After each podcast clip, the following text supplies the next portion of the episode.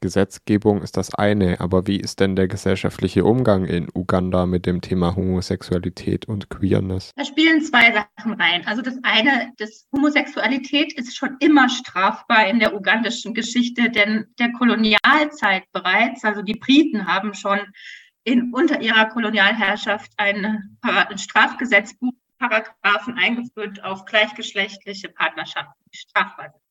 Insofern hat die äh, ugandische Gesellschaft dieses Thema Strafbarkeit von Homosexualität, sagen wir mal, im, im Gedächtnis schon immer drinne. Und äh, dann kommt der andere Faktor dazu, dass die Uganda, sagen wir mal, ein sehr erzkonservatives Volk sind, das gewisse religiöse Strömungen aus den USA auch, ähm, sagen wir mal, übernommen hat. Ne? Es gibt die krassen evangelikalen Priester aus den USA, die, da, die quasi diese Anti-Homosexualitätsphobie äh, schon auch immer in den USA gepredigt haben.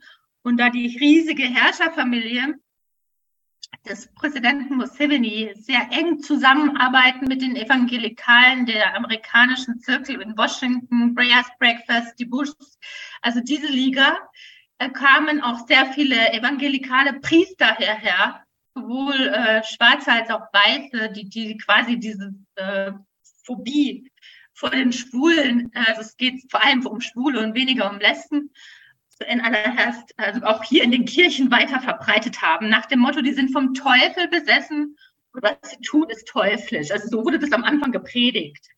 Und als dann sehr viele aufklärerische Bücher im Sexualkundeunterricht für die Schulen entworfen wurden, auch unter anderem von UNICEF, wo das Thema gleichgeschlechtliche sexuelle äh, Praktiken auch Thema wurden, haben diese Kleriker, diese Priester in den Kirchen angefangen zu sagen, die Schwulen wollen die Kinder verführen, äh, schwul zu werden und so weiter. Und dann hat sich das in so eine Phobie reingestachelt, die in dieser hiesigen Gesellschaft, die wenig auch aufgeklärt ist, was das eigentlich bedeutet, sich so quasi in ja, also es ist ziemlich zum Teufel verschrien worden. Es gab auch ganze äh, priesterliche Kirchentreffen, wo man versucht hat, den Schwulen äh, wie den Teufel auszutreiben. Und so in diese Richtung geht es. Und das ist halt gerade in der Gesellschaft dann, wo viele junge Leute äh, homosexuell sind und auf eine sehr alte Gesellschaft, also auch ältere Großelterngenerationen treffen, die wirklich denken, die Leute sind vom Teufel besessen, eine ganz krude Mischung. Aber mittlerweile ist es so, dass die Homophobie hier auch innerhalb der Familien so groß ist, dass sehr viele Leute fliehen, fliehen mussten und das Land verlassen haben und von dieser extrem aktiven Schwulen- und Lesbengemeinde, die es einmal hier gab, nichts mehr zu sehen ist. Also es ist einfach in den Untergrund verschwunden und damit herrscht halt auch nach wie vor diese, diese Idee, dass das alles teuflische Einzelgänger sind. Und das das bleibt hier sicher erhalten. Es gibt keine positive Richtung in der Hinsicht. Und das neue Gesetz äh, zeigt das halt nur, dass es nach wie vor eine politische Kampagne auch ist, die benutzt wird von der Politik. Du hast die britische Kolonialzeit angesprochen und dass es auch dort schon Gesetze gab, die Homosexualität unter Strafe gestellt haben. Außerdem hast du die Rolle der Kirche schon angesprochen, dass äh, die Kirche da bei der Feindlichkeit gegenüber Homosexuellen eine große Rolle spielt. Und die Kirche stammt ja auch aus äh, ja, den USA, ist aus den USA nach Afrika bzw. Uganda herübergeschwappt. Inwiefern kann man also dieser Politik, die Homosexuellen gegenüber feindlich gesinnt ist und Homosexualität unter Strafe stellt, von einem kolonialen Erbe sprechen? Sagen wir mal so, es hat einen kolonialen Ursprung, das als strafrechtlich relevante Debatte zu führen. Ja, also dass es Gesetze gibt und die Gesetze schon immer bestehen und die halt immer verschärft werden sollen, das ist das eine, dass es halt eine Kontinuität gibt bis heute und der Ursprung sicher in der Kolonialzeit zu finden ist. Der Umgang mit der die Gesellschaft an sich, wie die mit ihren mit Familienmitgliedern, Freunden umgeht, die sich outen und plötzlich äh, verschrien werden, als wäre sie vom Teufel besessen, das hat leider halt eben diese kirchlich-religiösen Ursprünge.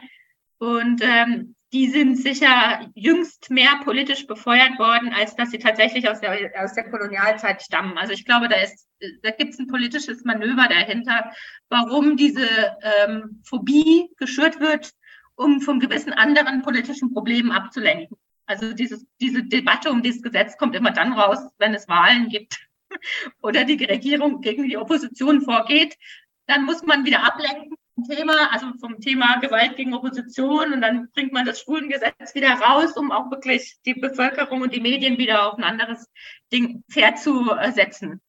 Es ist auch, also es hat einen politischen Aspekt auch dahinter, warum dieses Thema befeuert wird, absichtlich und äh, nicht nur einfach in der Gesellschaft so vor sich hinköchelt. Für viele Menschen bleibt da nur die Flucht und da es sich nur wenige leisten können, nach, Europa zu fliehen, müssen viele Menschen in die Nachbarländer von Uganda ausweichen. Du hast aus dem Flüchtlingslager Kakuma in Kenia berichtet.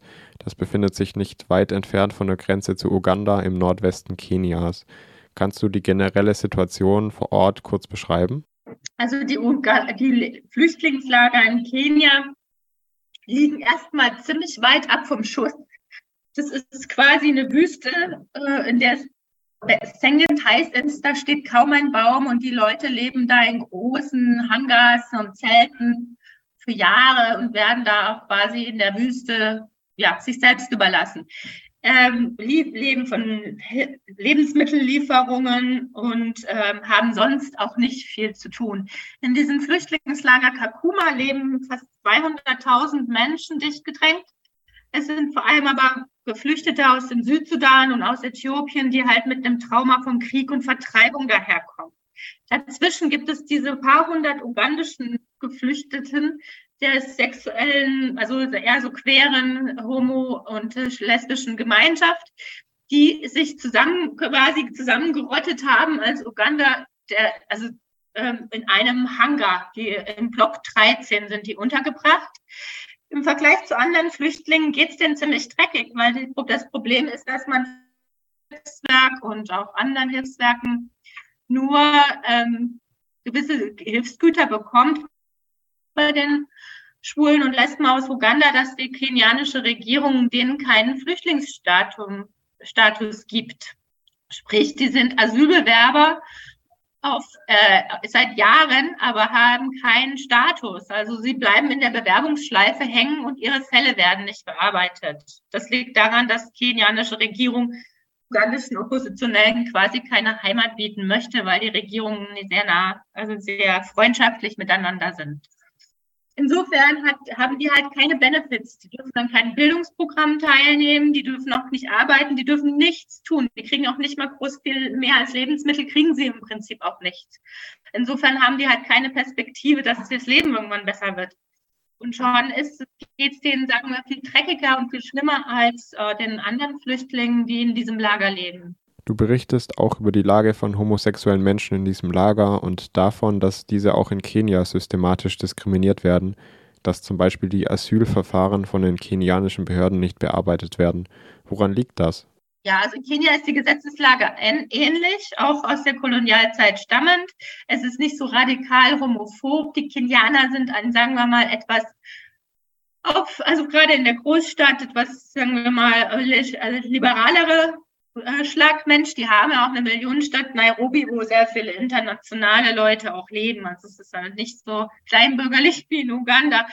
Und ähm, das Ding ist aber, dass die, dass die Flüchtlinge, also die, die queere und Lesben- und Schwulengemeinschaft aus Uganda in diesem Flüchtlingslager oder sonstigen kenianischen Mitarbeitern ähm, behandelt werden, sondern halt auch misshandelt werden von den Mitgeflüchteten, also aus den südsudanesischen, äthiopischen Krisenregionen. Diese Leute haben, äh, gehen halt auch extrem homophob gegen die, gegen die Uganda im Block 13 vor. Also vergangenes Jahr ist der Block 13, dieser große Hangar, in dem die alle schlafen, äh, einmal abgebrannt, weil er von, angeblich von Mitgeflüchteten in Brand gesetzt wurde und äh, die haben zum Teil schwere Verletzungen davon getragen. Einer ist auch gestorben letztlich an seinen Verbrennungen. Also das, äh, das, also das Problem für die Leute, die da äh, leben, ist noch halt viel komplexer, als nur zu sagen, Kenia ist auch fremd oder homophob. Ähm, es hat mit dieser Lagersituation ähm, extrem zu tun, warum, das, warum ihr Leben ganz extrem schwierig ist. Welche Perspektive haben die Menschen, wenn sie wegen diskriminierender Gesetze in Uganda fliehen müssen und auch in Kakuma in Kenia kein sicheres Leben möglich ist? Gibt es sichere alternative Anlaufstellen, Schutzräume für homosexuelle Menschen in Kenia, Alternativen zum Flüchtlingslager? Also viele, die Leute, mit denen ich da gesprochen habe, sagen, wir haben eigentlich keine Wahl, aus, äh, rauszuschleichen nachts und, und die, den Marsch durch die Wüste Richtung Sudan, Ägypten, Mittelmeer, Libyen anzutreten, wie alle anderen Geflüchteten auch.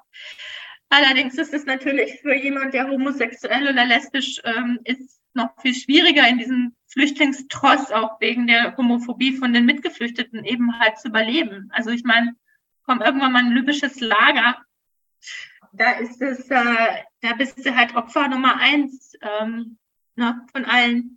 Das ist also keine richtige Perspektive zu sagen, wir laufen dann zu Fuß Richtung Mittelmeer. In, in Deutschland kenne ich einige ugandische Schwulen und Lesben, die einen Asylstatus bekommen haben, aber nach langer, langer Asylantragssituation, meistens über ganz legale Wege, Botschaft und so weiter dass da einfach jemand mal an der, an, übers Mittelmeer kommt und sagt, ich bin schwul aus Uganda, ich hätte gerne Flüchtlingsstatus, das ähm, sehe ich dann nicht kommen. Die Hoffnung, die Lage ist sehr hoffnungslos. Die Stiftung Right Livelihood, die den alternativen Nobelpreis verleiht, hat vor dem UN-Menschenrechtsrat darauf hingewiesen, dass nicht Regierungsorganisationen in, in, Uganda, die sich für die Rechte von LGBTQIA-Personen einsetzen, unter massivem Druck stehen und somit eine Verschlimmerung der Situation von queeren Personen zu befürchten ist. Du hast auch von Demonstrationen von Menschen im Flüchtlingslager Kakuma berichtet. Dort sind Menschen vor die Zentrale der UNHCR gezogen, um sich für eine Verbesserung der Situation im Lager einzusetzen. Wirkt dieser internationale, aber auch lokale Druck? Nein, also die ugandische Regierung lässt sich von diesem Druck, sagen wir mal, nur begrenzt ein, ein äh, Einfluss nehmen. Also ähm, es gab zum Beispiel der Grund, warum dieses Ge Gesetz, das 2014 und 13, 14 über, verab verabschiedet wurde vom Parlament, auch vom Präsidenten unterzeichnet wurde und eigentlich in Kraft trat, vom Verfassungsgericht gekippt wurde, war, weil Barack Obama ordentlich, also angerufen hat und Museveni ordentlich den Marsch geblasen hat und angedroht hat, sämtliche Entwicklungshilfe einzustellen, wenn er dieses Gesetz tatsächlich in Kraft bleibt. Und deswegen hat es dann das Verfassungsgericht kippen dürfen, quasi, weil ähm, Obama ordentlich Druck gemacht hat. Aber ich meine, das ist die allerhöchste Stelle, von wo Druck kommen kann. Es hat ja auch nicht groß gewirkt. Ja, also es hat das Gesetz zwar wieder weggekippt, aber jetzt ein paar Jahre später haben wir es ja wieder auf dem auf dem Tisch. Insofern ähm, sehe ich nicht, dass der Druck von Nichtregierungsorganisationen und Menschenrechtsorganisationen dem Präsidenten hier und dessen Frau, die da hinter dem Gesetz eigentlich steht, die ähm, sich davon beeindrucken lassen. Nein, auf keinen Fall. Du hast jetzt die Situation geschildert und das hört sich alles sehr schrecklich an. Gibt es aber auch Lichtblicke? Was würde den Menschen vor Ort wirklich helfen? Also sie selber haben eine Kampagne aufgesetzt, eben Aufmerksamkeit auf ihre Situation zu werfen, um gewisse beispielsweise auch UNHCR UN-Agenturen auch unter Druck zu setzen, dass, das, dass die Sache nicht einfach im, im Verborgenen passiert. Wie gesagt, äh, Kakuma liegt in der Wüste, da kommt nicht so richtig viel Nachrichten raus. Und es hilft denen ja schon auch zu wissen, da gibt es auf der anderen Seite, wenn sie Tweet absetzen und ähm, oder auf Facebook äh, ihre Geschichte beschreiben, dass es auf der anderen Seite der Welt Leute gibt, die sich darum, sagen wir mal, dafür interessieren, für das Schicksal.